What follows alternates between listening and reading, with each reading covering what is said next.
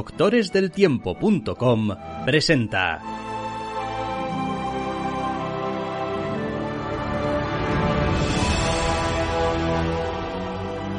Zascandileando.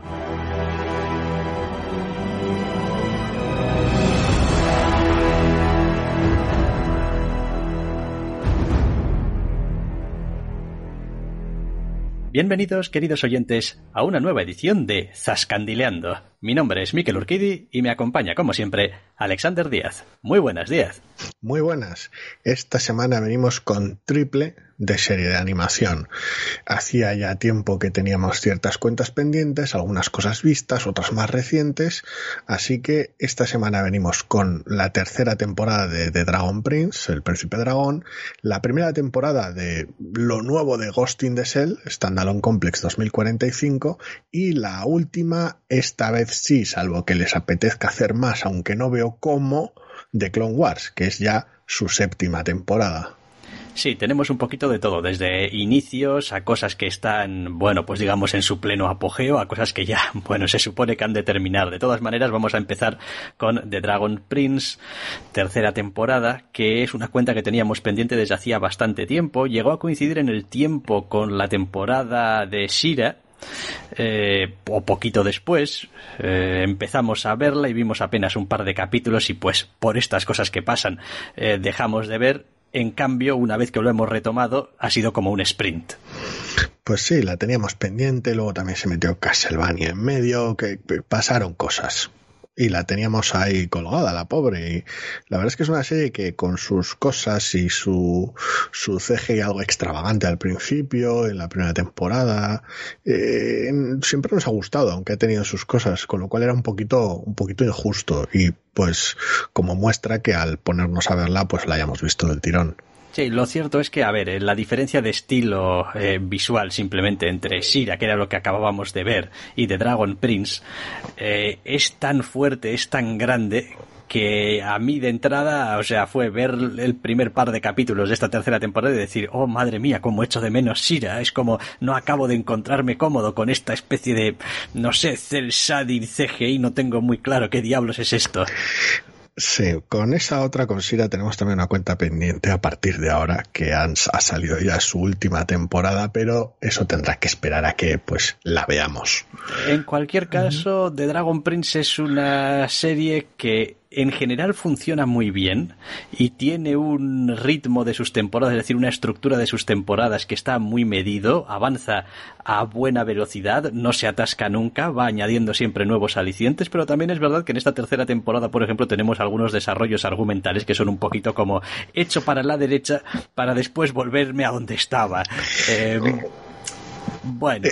A ver, es, es un poco raro. Es una temporada que me ha parecido muy satisfactoria y que los pequeños miedos que podía tener aquí y allá de, oh Dios mío, no la cagáis ahora, los solventa perfectamente, pero sí que tiene ese desarrollo extraño de no sabíamos muy bien qué hacer con cierta parte de la trama, con cierto arco de personaje, con lo cual pues mm, se marca ciertos, ciertos giros extraños. Por resumir un poquito y sin entrar en spoilers, tenemos a nuestros personajes, cualquiera que haya visto o aunque sea un poquito la serie, en su plena aventura, en su plena quest, ya acercándose a su teórica línea de meta, la que ellos tienen como línea de meta, aunque claro, no va a ser todo tan fácil.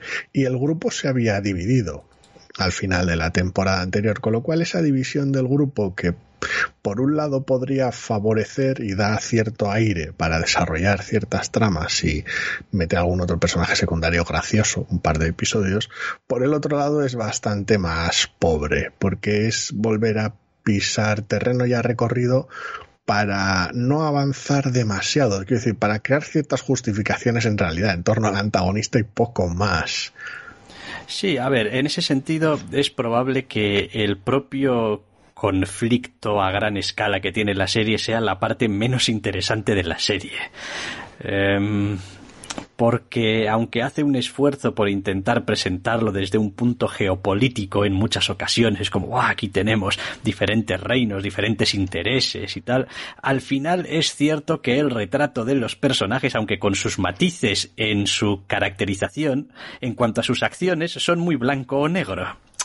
Eh, es decir, los personajes sí que a veces tienen dudas, eh, a veces hacen las cosas por unos motivos un poco, eh, bueno, pues menos malos o menos buenos de los que podría parecer, pero las acciones en sí mismo, es decir, desde un punto de vista de, bueno, ¿qué es lo que has hecho? Esto, pues, hombre, tú, tú eres el malo. Es como, no, pero es que tenía estas, bueno, digo, bueno, hombre, sí, pero es que cualquiera que vea esta acción va a decir, tú eres el malo. Se las apaña para que siga siendo interesante, aunque sí, la, la, gran, la gran perspectiva esta de conflicto entre distintos países y razas y tal, y ese conflicto entre diferentes, no lo termina de clavar también porque no es parte de su interés, lo utiliza solo como marco de su historia de fantasía épica al final. Quiero decir, eh, eh, los capítulos de la serie siempre hablan con ese gran conflicto y ese, ese asunto épico y la división del mundo en dos mitades y las razas y demás. De hecho, esta temporada incluso habría con un flashback con, con la caída de uno de los dragones y demás, que pues luego se topan nuestros protagonistas acto seguido. Eh, intenta ese marco, ese conflicto que viene de antiguo y demás, pero en realidad siempre utilizan el ángulo personal, siempre. Cuando el rey hace, hacía algo, era un asunto personal, eran venganzas sobre venganzas y sobre venganzas. El antagonista es el que tiene la mirada más amplia en general, pero es su pretexto y su excusa. En realidad son todo arcos muy personales, como corresponde a una aventura de este tipo. Interesa más el desarrollo de cada uno de los personajes que realmente el a qué les lleva, aunque a dónde les lleve tenga connotaciones más amplias. Evidentemente, lo interesante es cómo avanza el personaje. Sí, sí, a ver, a ese respecto eh, es lo que digo, me parece que quizás le falta un poquito de eh, empastarlo un poquito todo mejor con lo que es la historia general, porque los personajes eh, han llegado a un punto en el que aunque siguen sucediéndoles cosas y siguen teniendo sus pequeñas evoluciones están bastante marcados ya. Eh, cómo son, cómo piensan, cuáles son más o menos sus objetivos. entonces nos metemos en unos cuantos berenjenales un poquito más, em, digamos, belicosos y después parte del trabajo de pues por qué estamos metidos en este asunto lo intentamos, a ver, no voy a decir justificar, pero sí lo enmarcas con pues unos flashbacks, qué pasó en el pasado y esto afecta a estos personajes, sí. Y en sí mismos los capítulos y los coges por separado están muy bien, es decir, yo me parece que es una serie que se ve en un boleo y siempre tiene elementos interesantes cada uno de los capítulos y cosas nuevas que descubres y siempre es interesante, pero si coges en su conjunto estos nueve episodios dices tú, joder, macho, eh, has resuelto todo en un último capítulo que iba un poquito atropellado. Eh, le has dado un cierre a la temporada que es un cierre, pero tampoco es un cierre del todo. Es como, bueno, eh, ya veremos qué es lo que pasa. Los flashbacks que has ido metiendo, joder, los has metido quiero decir, cumplen una función demasiado específica de, de contexto y de justificación. Eh, realmente a los personajes que conocemos a través de los flashbacks no los conocemos. Conocemos qué es lo que hacen, qué es lo que les pasa, pero no, no tenemos mucha idea de ellos. Es como, pues, no sé, fueron aquí y hicieron esto, pero poquito más. Y un pelín cojo.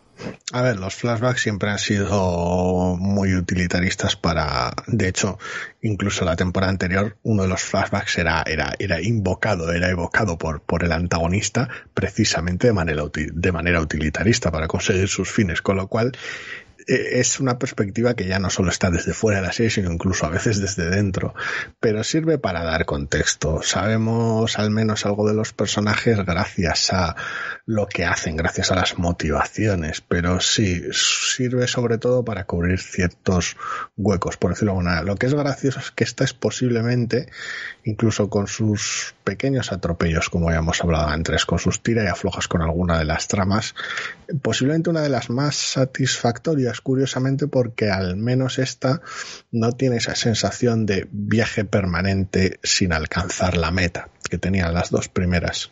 Mm, sí, eso, eso sí es cierto. Em, también em, les iba tocando por decirlo de alguna manera. Es como, vale, eh, estáis haciendo esto que vaya acerca de un viaje, pero un viaje que va hacia alguna parte y no podemos estar constantemente descubriendo nuevos, nuevos y maravillosos sitios fascinantes, porque entonces a ver, quiero decir, cuanto más alargas el viaje, más empiezas a abaratar, entre comillas, la meta porque eh, no es una serie tampoco de altísimas eh, cargas dramáticas que digas, bueno, es que fíjate qué dramón lo que les está pasando, tal, eh, no, quiero decir, ya después de todo esto ya llegarán a conseguir lo que quieren, porque fíjate, es mucho más ligera que todo eso, a pesar de que intenta darle peso a las cosas, pero, a ver, los personajes y los protagonistas están más o menos a salvo siempre. Hay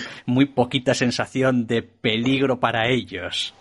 A ver, no es tanto lo que sucede, creo, sino como cómo lo cuentan. Quiero decir, la serie tiene un tono muy ligero permanentemente, tiene muchísimos chistes y muchas cosas se las toman a broma. Con lo cual, incluso aunque pasen cosas horribles, y bueno, le pasan siempre a otra gente, por decirlo de alguna manera, eh, son momentos muy puntuales, son las cosas que hace el malo, son las cosas que suceden cuando mm, se derivan de algo que alguien, de una decisión que alguien tomó mal en su momento, pero normalmente no son cosas muy cercanas que salpiquen a los protagonistas, ni tampoco es ese tipo de serie, por decirlo de alguna manera. Ya, es que es que es a lo que voy. Quiero decir, es una serie de, fantasía eh, ligera, divertida, de aventuras, de compañerismo, de amistad, de amor, de, de, con toda una serie de, valores muy universales, pero sin querer tampoco girar demasiado la rueda. Eh, por eso digo que a veces también la, la, comparación es un poco odiosa con Sira, porque porque Sira que parece una serie tontuna eh, y tontina allí donde, donde la ves, dices tú, ostras, les da unas vueltas y unas revueltas a los personajes y los pone en unas situaciones que dices tú, me quedo loco, ¿cómo van a seguir con esto? Fuerza bastante más, sí, sobre todo en lo que a drama personal se refiere. Esta ataja ese tipo de situaciones de manera bastante más ágil. Cualquier cosa personal que le suceda al trío protagonista, sobre todo, eh, la resuelven con, con bastante ligereza, donde aprovecha es en los secundarios, donde tiene más, más recorrido el registro de las cosas que pasan y el tono de las cosas que pasan es con los secundarios. Ahí es donde aprovecha un poco más, aunque está empezando a difuminar la línea, por decirlo de alguna manera, entre los secundarios de primer nivel y los protagonistas, al menos un poquito.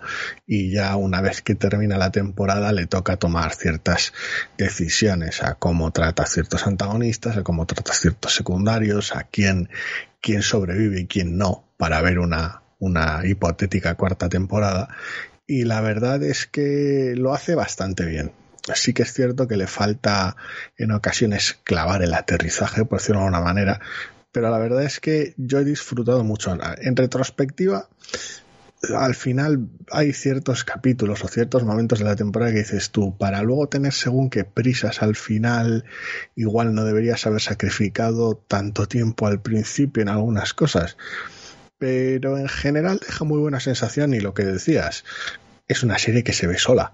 es, una cosa espectacular. Llevo los minutos que llevemos dándole caña, en plan, no porque tu estructura, no porque tal, no porque tu animación. Digo, a ver, eh, la serie es, es vamos, da, es, da gusto verla, o sea, las cosas como son. Y, y, va a un ritmo buenísimo y la animación en el fondo, en el fondo va mejorando temporada a temporada y, es cada vez eh, más dinámica y funciona mejor. Y la verdad es que, pues en fin, ya digo, no sé muy bien cuál sería el problema inicial que tuve con ello porque cuando la he retomado, eh, quiero decir, no, no, no he tenido ningún, no, no tenía nada en la cabeza, digamos, simplemente he entrado, ah, sí, de Dragon Prince, es verdad, y ya está, a los 30 segundos eh, ya estaba metido en la temporada y en la serie y Sí, a diferencia de la primera temporada que sí que forzaron el, el, ratio de, de, fotogramas por segundo, en la segunda ya no sucedía y en esta tampoco, con lo cual pues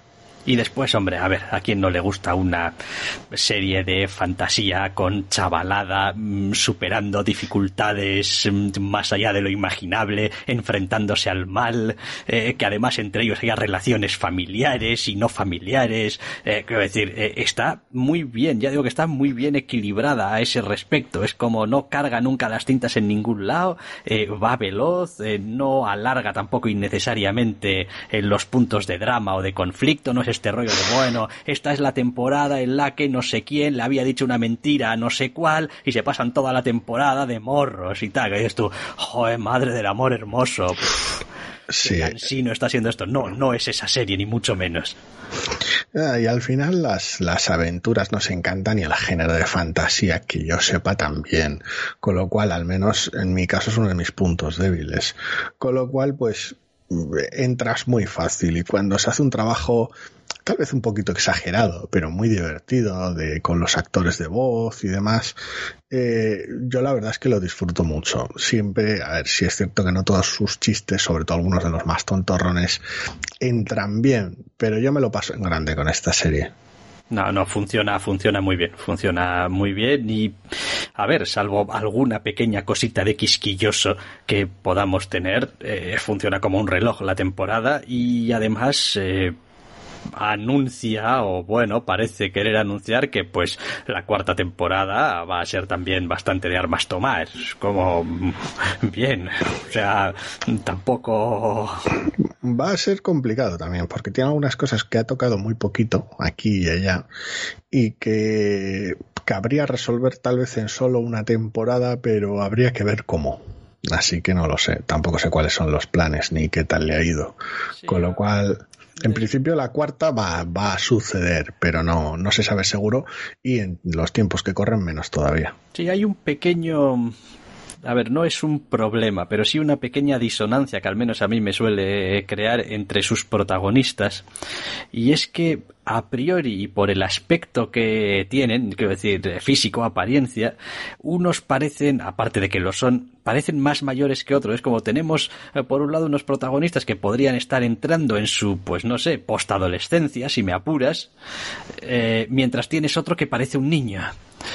Eh, y además es el que está más ligado a veces con las tramas más políticas, más tal, que queda un poquito raro. Es como el diseño del personaje y la edad y el modo en el que lo presentan, a pesar de que han pasado un par de temporadas, no lo han hecho no, no, no, no han realizado en ese sentido en el diseño de personajes cambios. Eh, con lo cual, no, pero es que tampoco ha pasado tanto tiempo al final. Ha sido una cuestión de semanas de viaje. Claro, entonces dices tú, jo, es que, es que, bueno, para empezar, algunas decisiones un poco como decir, pero bueno, pero aquí, pero aquí, a este, a este, ¿por qué le estáis haciendo caso? Pero que decir, pues si en todo caso, en algunos sitios, pues eh, habría, tendría que haber, no sé, eh, regentes, eh, o lo que sea. Es como, mm, esto funciona un poco de una manera un poco así, así así, así. Y luego en la actuación propia de algunos personajes es como, bueno, sí, bienvenido al asunto, a, tu, a tu característica anime favorita, donde chavales de instituto filosofan como si fuesen, vamos, grandes entendidos de la vida, ¿no? Eh, bueno, a ver, en otra escala, evidentemente, pero a veces sí que tienes este rollo de decir, bueno, eh, tú a, priori eres un niño o eres un chaval y, joder, madre mía, que decir, le das sopas con onda a todos en cualquier cosa que tenga que ver con pensar un poco. Es que ha vivido mucho estas tres temporadas. Sí, eso debe de ser. La pena es que luego, lo dicho, no lo explotan al principio de la temporada, que es cuando podrían, teniendo los momentos más, más endebles de la misma, que es una pena, ¿eh? Porque creí que lo iban a explotar más durante toda la temporada, pero al final no se queda, se queda corta la trama y de alguna manera vuelven al status quo de la serie, entre comillas. Sí, pero bueno. Es pero bueno, es la única pega probablemente un poco gorda que pueda tener la, temporada. Lo demás, quiero decir, cuando tienes escenas de acción, las escenas de acción molan, tienes, tienes combates, tienes ejércitos, tienes dragones gigantes, eh, o sea, está muy bien, la verdad. La verdad es que es muy divertida. The Dragon Prince, tercera temporada, nueve capítulos. Venga, pues dejamos ya este de Dragon Prince y nos vamos con más cosas, con Ghost in the Shell.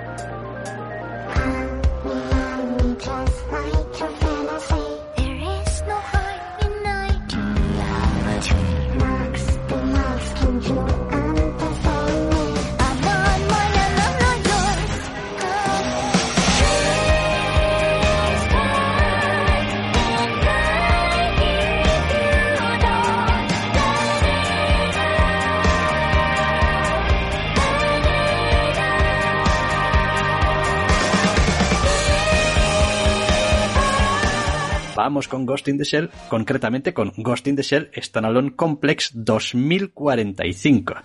Primera temporada, bueno, sí, suponiendo que vaya a haber una segunda.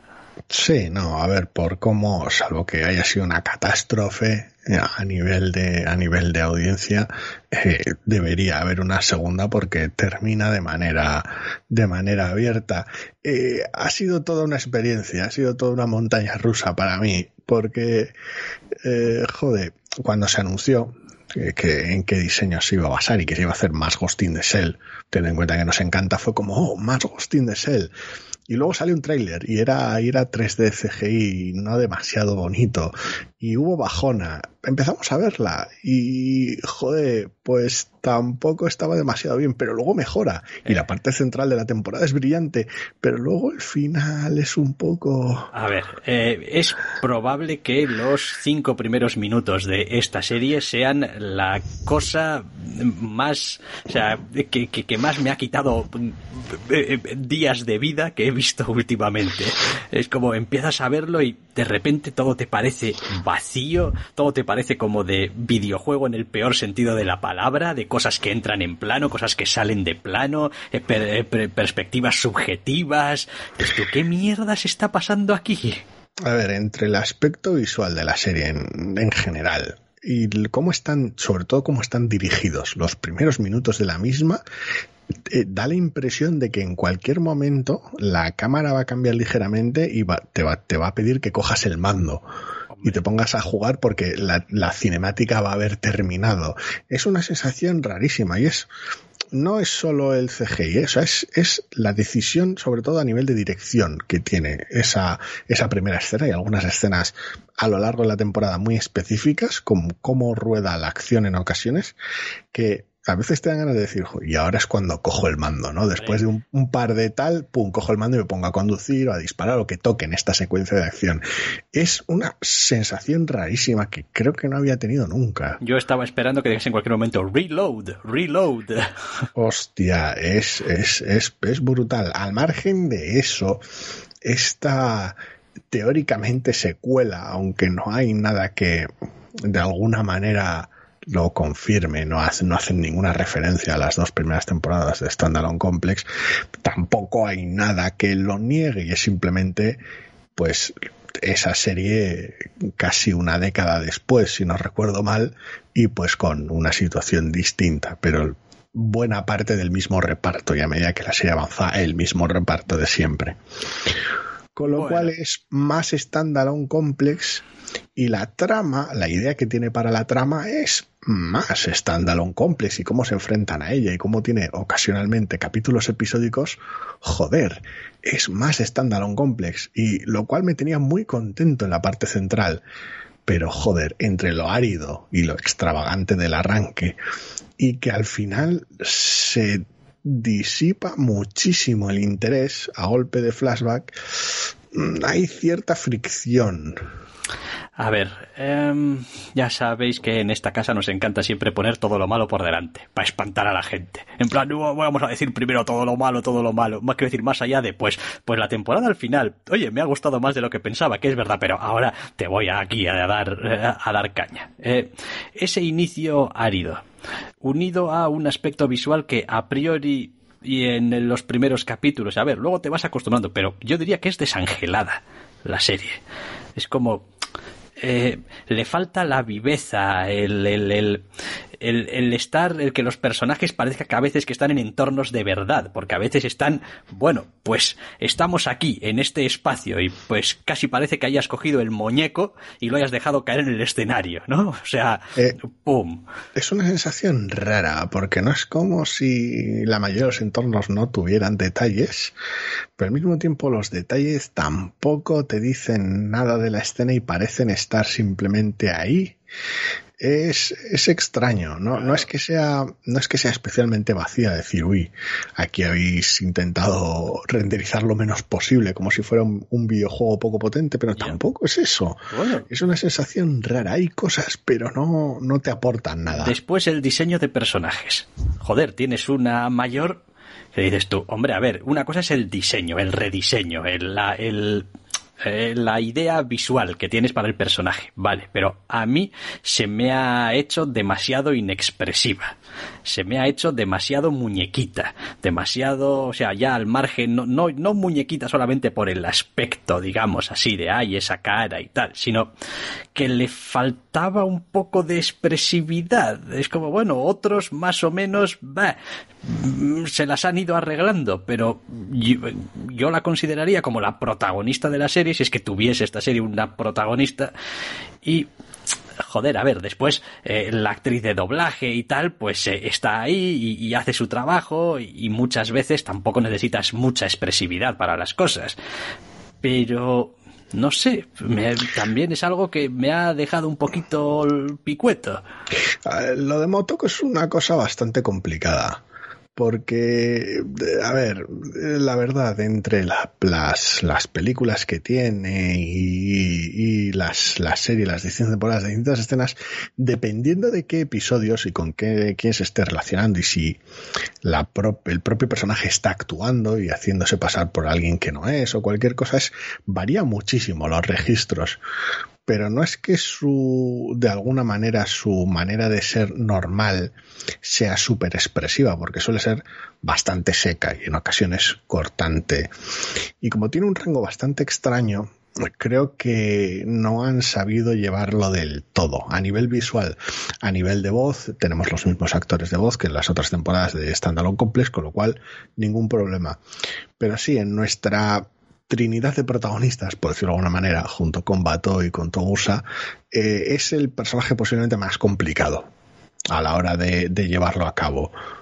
Después, ¿qué le pasa? Pues que, a ver, Ghost in the Shell eh, toda la vida ha tenido estas temáticas, pues, que o te van o no te van, y a nosotros nos va.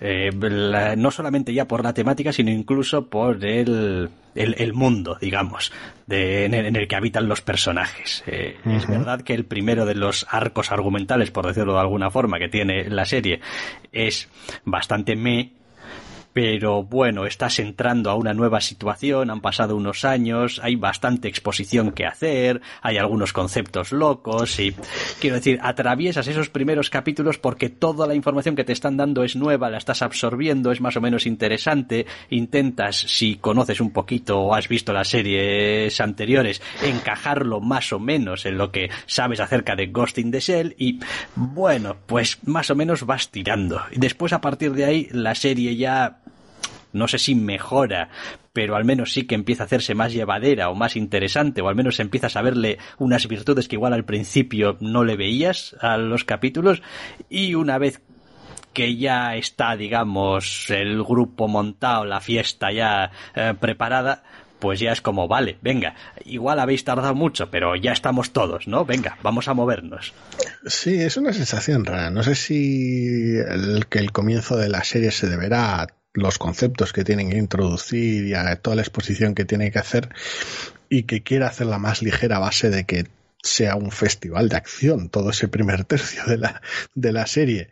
Pero claro, entre que la exposición tal vez no sea demasiado interesante y que el festival de acción, por la naturaleza visual de la serie y las decisiones extravagantes de dirección que ya hemos comentado, tampoco sea súper divertida de ver, hace que esos primeros episodios sean bastante dolorosos. Una vez que la serie para, por decirlo de alguna manera, resuelve esa, ese, ese follón que tiene al principio eh, se meten en una escena de acción más específica que ya revela un poquito de qué va la metatrama de la serie, entre que la escena de acción es bastante mejor Y eso que es muy extravagante y muy rara. Que lo es. Pero está, pero está mejor llevada a nivel de dirección, curiosamente. Y es muy posible que sea el mismo director en toda la serie, pero bueno. Eh, y luego, que esa trama entras a ella y volvemos a tener los personajes de alguna manera en entorno más conocido, algo más familiar y manejándose mejor y no siendo un eco de esa sensación de, de, estar perdido que tiene el propio espectador. Es decir, los personajes no saben dónde están metiendo, vale, pero es que el espectador tampoco. Ya funciona mucho mejor la serie. Se permite además meter algún, algún capítulo episódico con alguna aventura de estas de este mundo es así y nuestros personajes a veces rozan con él de esa manera que hace que, que vuelvas a ver el ghosting de que te gusta, por decirlo de alguna manera. Lamentablemente, los últimos dos episodios son bastante más pobres a ese respecto. Insiste en explicar algo de manera muy exhaustiva y curiosamente algo opaca al mismo tiempo hasta el último episodio que es más explícito pero más aburrido, y terminas la temporada un poquito con una nota un poco baja, con una sensación un poco, joder, si me estabas gustando, porque has tenido que terminar así? Sí, a ver, también tiene un hándicap bastante grande, y es que no estoy del todo seguro de que esto pueda ser el punto de entrada a Ghost in the Shell para nadie. Es decir, a ver, mm. no porque, no porque no puedas ponértelo, es como, oye, pues está ahí, le das al play y lo ves y ya está. Pero Uf, quiero decir, va a haber un montón de cosas respecto a los personajes y sus dinámicas que pues vas a tener que montarte en marcha, va a haber un montón de exposición que te van a hacer al principio sobre conceptos súper locos que pues igual tampoco te interesan demasiado. Eh, que no sé, no sé, no, no lo veo claro. Es como mm, yo no empezaría a ver por aquí Ghost in the Shell y no creo que Ghost in the Shell, teniendo este inicio, si esto hubiese sido lo primero que hubiesen hecho, em, hubiese tenido una vida tan larga ni la fama y la consideración que tiene hoy en día. Porque esto se queda muy cojo, está, está entre medias de una mitad de temporada. Es como casi casi podrías decir, ah, son 12 episodios. Bueno, pero esto es la mitad de la temporada, ¿no? Ahora hay otros 12. Eh, es una decisión rara, porque al final, si se iban a distanciar tanto de, la serie original, por decirlo de alguna manera, por, llamarla de alguna manera, eh, tanto visualmente por el, por el 3D, como a nivel de trama y situación, porque lo sitúas una más de una década después, eh, ¿por qué no hacerlo totalmente separado? Y que la gente pudiera entrar más o menos fresca. Pero claro, entonces igual perdías a los fans y después de Arais igual no quieres tampoco alejarte demasiado de lo que te funciona. Esa es otra. Ghost in the Shell lleva algún tiempo pinchando en hueso. Eh, y, es, y en ese sentido es casi milagroso que hayamos terminado de ver esta temporada y que estemos moderadamente contentos con, eh, con esta serie, porque como has mencionado algunos intentos anteriores, pues los dejamos a medias y quiero decir, ni interés tampoco en seguir por ahí. Lo cual es bastante cómico. También Arais tuvo el problema de la periodicidad, porque eran novas bastante distanciados entre sí y eso facilitó que la dejásemos, por decirlo de alguna manera pero visualmente era bastante más agradable que esto, por decirlo y la, y la trama tampoco estaba especialmente mal, pero no era brillante y era bastante extraña. Ah, y luego además eh, el formato era de ovas y quiero decir, ah, que, que es un, una especie de formato que está a mitad de camino de ninguna parte. Ya, pero a ver, la, la, periodicidad es una putada, sobre todo cuando la serie es bastante, lo bastante extraña como para que te pierdas. Es decir, espera, esta trama exactamente de qué iba. Pero cuando te gusta y cuando te funciona no hay pegas. Ya hemos visto con Psycho Pass. Es lo que te iba a decir. Que podemos estar más o menos perdidos, que la trama puede ser más o menos complicada y extravagante y pasar mucho tiempo entre temporadas, pero aún así estamos ahí porque nos encanta y porque nos encaja bien. Con otras cosas, pues como Arais no sucedió. Eh, esta es lo bastante sencilla como para que si tardasen un montón en hacer esa entre comillas, segunda mitad de la temporada, pero bueno, esa segunda temporada de 2045, creo que estaríamos ahí, porque no solo su parte central nos ha funcionado, sino que encima es bastante sencilla de seguir, siempre y cuando seas fan de Standalone Complex. Sí, claro, a ver, ahí, eh, desde ese punto de vista, pues, hombre, hostia, aquí está el jefe Aramaki otra vez. Eh, como mola, ¿quién no quiere tener más eh, Aramaki molando? Eh, los tachicomas, pero si son adorables, ¿quién no quiere tener más tachicomas? Pues claro que sí, entonces hay una serie de elementos con los que un espectador, digamos, de las series anteriores, un fan de las series anteriores, ya está cómodo y, ya le gustan y ya, en fin, se encuentra en casa con ello, cuando se los encuentra aquí, se los reencuentra otra vez, es como, hostia, un día de fiesta. Es como, hostia, tachicomas. Y los hacen adorables, además. Hombre, a ver, en cuanto entras en las dinámicas que te funcionan de la serie de O, la trama es interesante y plantea un misterio que mola. Lo que decías de los tachicomas, Aramaki solucionando problemas, Togusa funcionando a su aire, Motoko vendiéndole cortes y chuleando a todo el mundo. Que decir, vato siendo un pedazo de pan. Entras ya a lo que te, lo que te pide el cuerpo, por decirlo de una manera, de Standalone Complex y enseguida entras. A mí me da un poquito de pena que no hayan rematado de manera más sólida la temporada. Pero ¿por qué hemos tardado en llegar a ese punto, no sé, seis o siete capítulos? Como ¿por qué se han montado todo el chiringuito del principio? El arranque es obsceno. Yo no, no, no, no entiendo nada porque, quiero decir, al margen dejo ya cosas que parecen ya casi eh, bromas eh, internas y externas de como el como el, el, señor Smith y que es como en, en, fin sí el personaje del señor Smith pero bueno eh, es raro es raro es una decisión muy muy rara sobre todo además porque lo poco que necesitas saber de exposición del principio casi casi te lo tiran en texto al principio. Todo ese festival más maxero que se monta nada más empezar y toda esa escenación prolongada eh, no, no, no la entiendo. Quiero decir, podías arrancar directamente con la operación específica que introduce el elemento de la metatrama y olvidarte de esos episodios. Por cierto, ahora que mencionas eso, eh, nadie en su sano, que nadie en su sano juicio intente ver esta serie con los subtítulos en castellano. O sea, no, porque, porque cuenta una especie de mundo virtual paralelo eh, distinto de lo que está pasando en la serie. Sí, los distintos servicios de streaming y sus subtítulos es algo que colea de tiempo, de, de cuándo están ofreciendo subtítulos buenos o no, y Netflix, le pasa a Amazon Prime también, ¿eh? pero Netflix muchas veces pincha en hueso. No es que te vayas a perder nada, pero son unos subtítulos como muy desangelados, una versión como muy mínima de las explicaciones, pero bueno. Sí, bueno, muy mínima de las explicaciones, eh, la, la explicación del principio de lo que es el contexto en el que se mueve el mundo ahora eh, se parece un poco, a ver, un huevo y una castaña. Es como, pues sí, los dos son más o menos redondos y tal, pero, pero aquí falta, falta la chicha.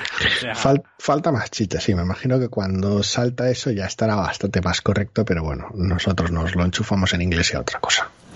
Pues sí, Ghost in the Shell Standalone Complex 2045. Tengo mucha curiosidad por descubrirme con qué cara voy, bueno, con qué cara y con qué ganas voy a, esperar cuando anuncien ya está la segunda temporada y tal.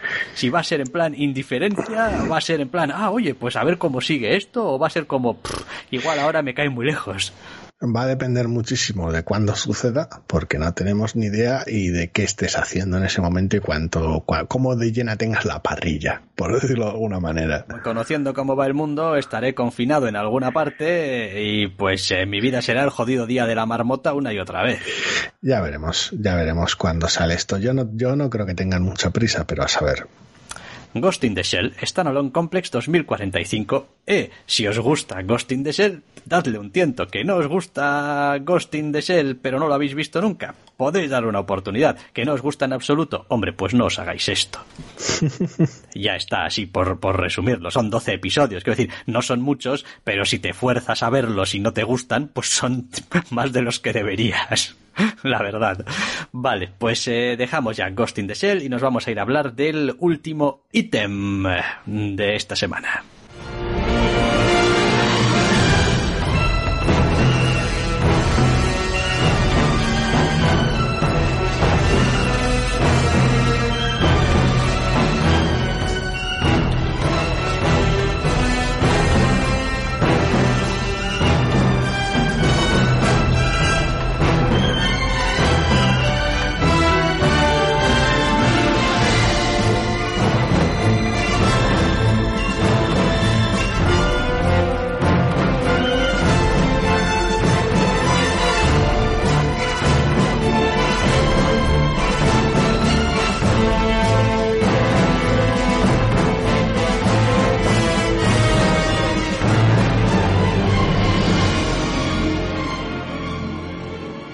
Último ítem de esta semana, que es ni más ni menos que la séptima y ahora sí que nos prometen que de verdad última temporada de The Clone Wars.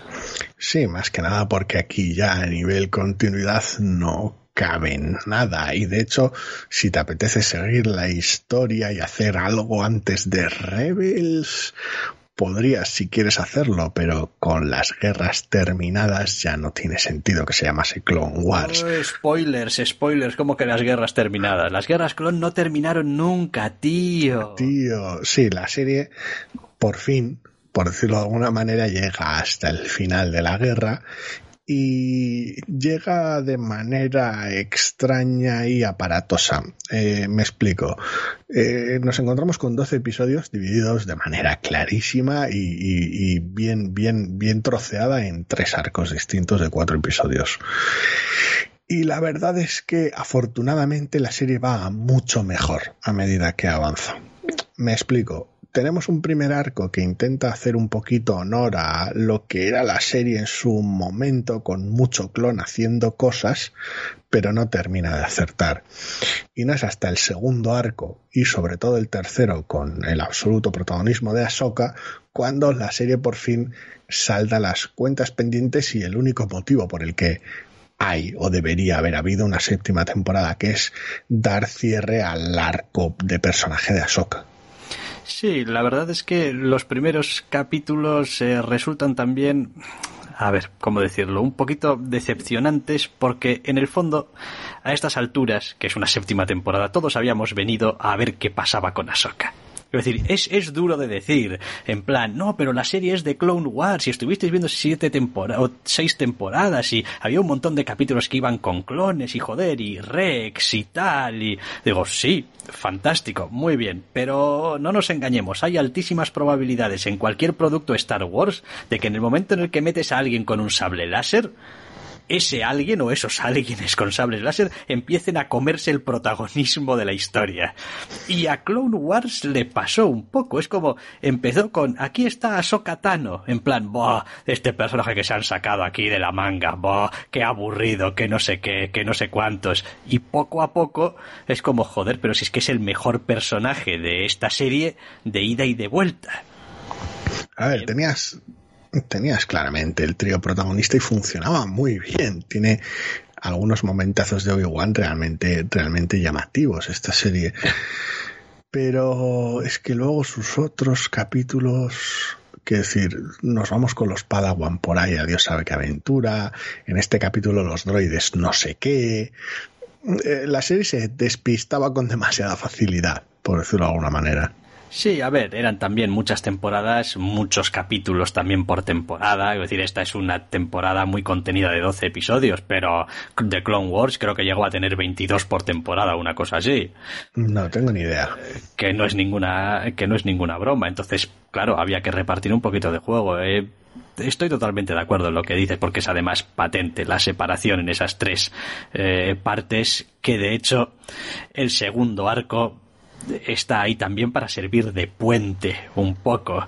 Es como, bueno, no vamos a pasar de este primer arco con clones a este tercer arco con Ahsoka metida hasta las trancas en, en la metatrama. Pues en medio vamos a ponerle algo para, bueno, no sé, eh, ir dándole un poquito de ritmo y ver cómo se maneja ahora en este nuevo status quo que ha elegido para ella y pues está bien, es una es un arco bisagra que pues cumple con su función. Pero es verdad que mm, también es de esos arcos en los que te hacen rechinar un poquito los dientes. Porque dices tú, a ver, a ver, estas situaciones, estas situaciones, Ahsoka, la Ahsoka que conocemos, igual la había resuelto ya hace un par de capítulos.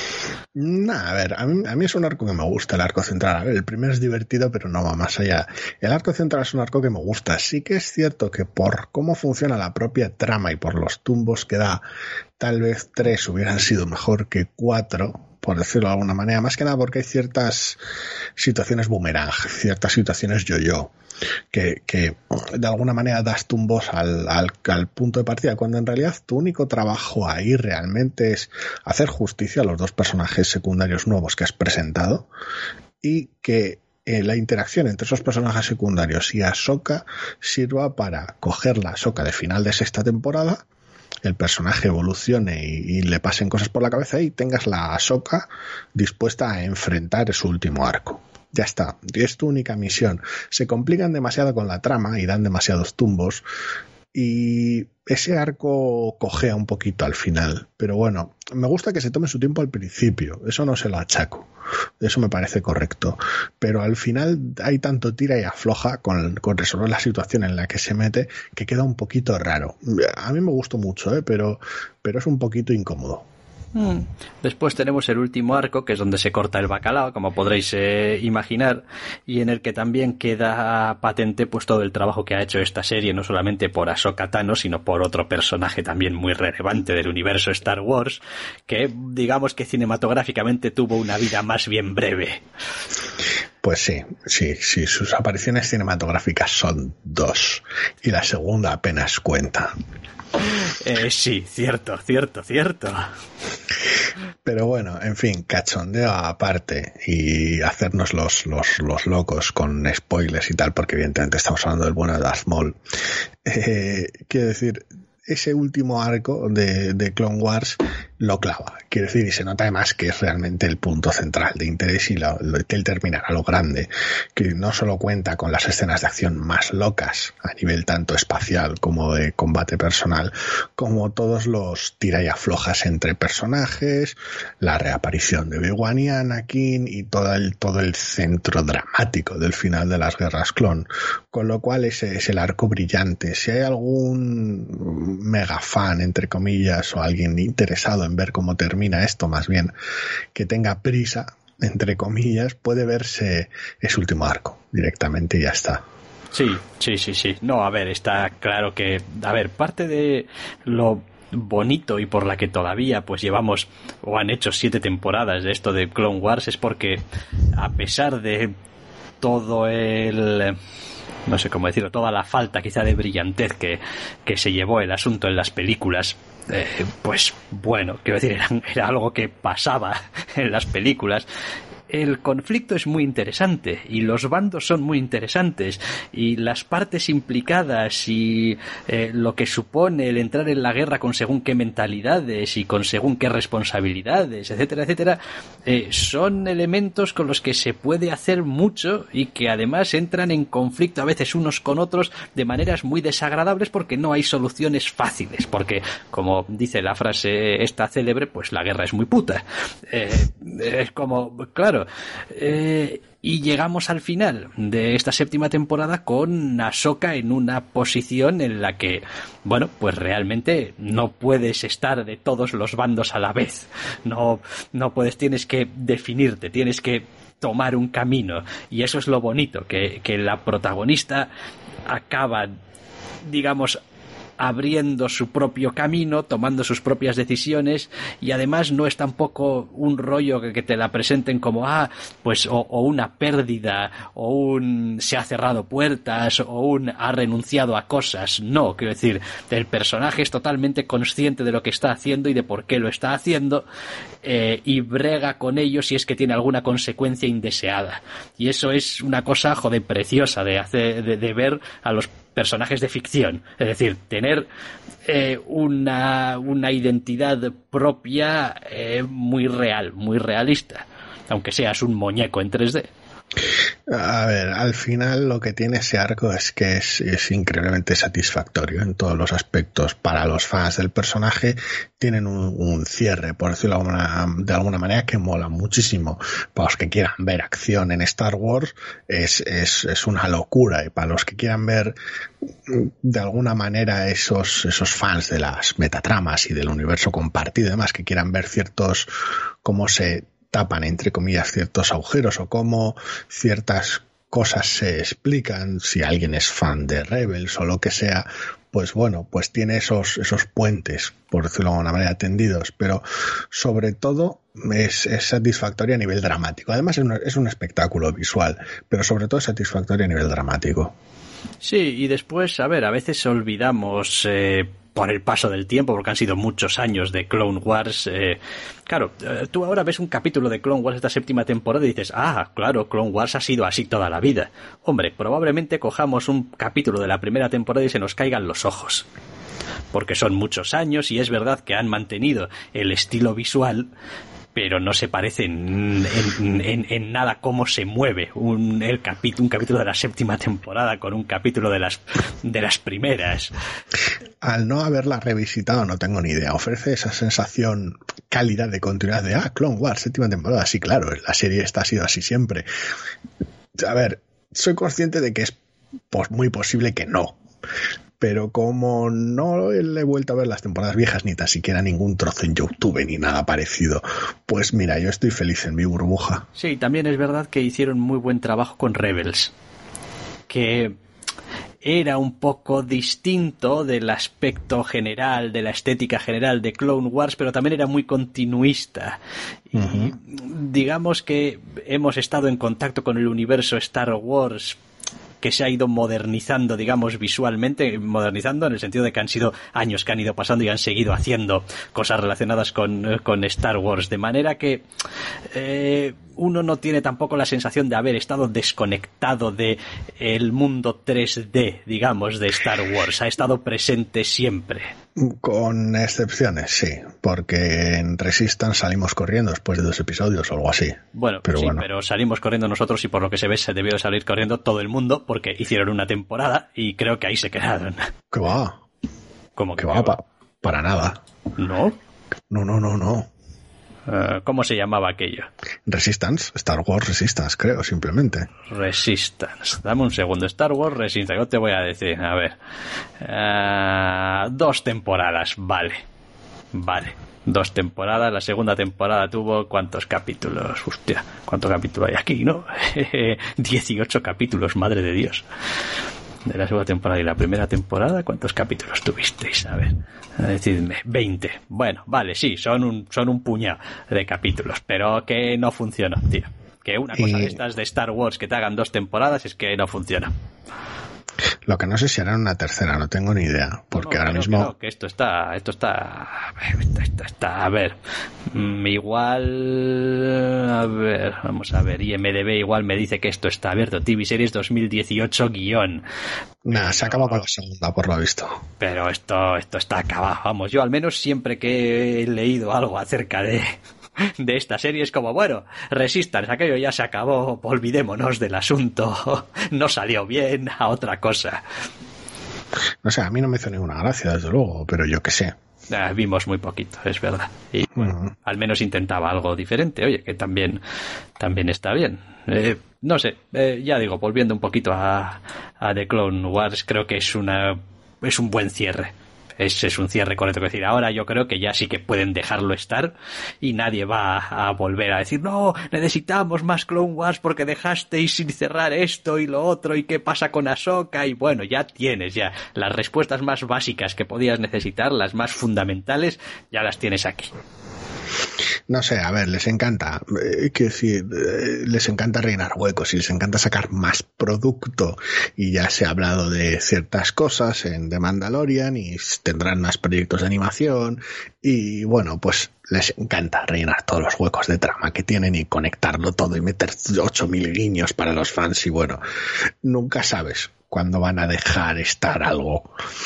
Pero bueno, la verdad es que al menos ha sido un final redondo y ha sido lo único, al margen de los capítulos tal vez menos agradecidos de Clone Wars, de la serie original, quiero decir, eh, lo único que faltaba, por redondear, lo único que, lo único que nunca hizo, porque hizo un montón de cosas que nos gustaban, pero nunca hizo eso, el tener ese final para Soka.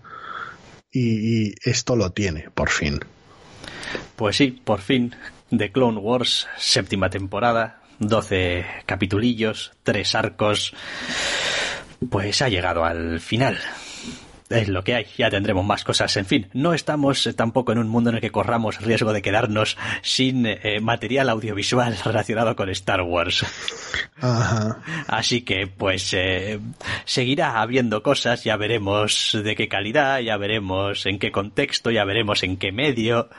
Eh, pero seguirá habiendo más Star Wars. Y oye, yo me alegro, ¿eh? A mí es un universo que me encanta, me lo paso pipa, soy muy fan de lo Star Wars.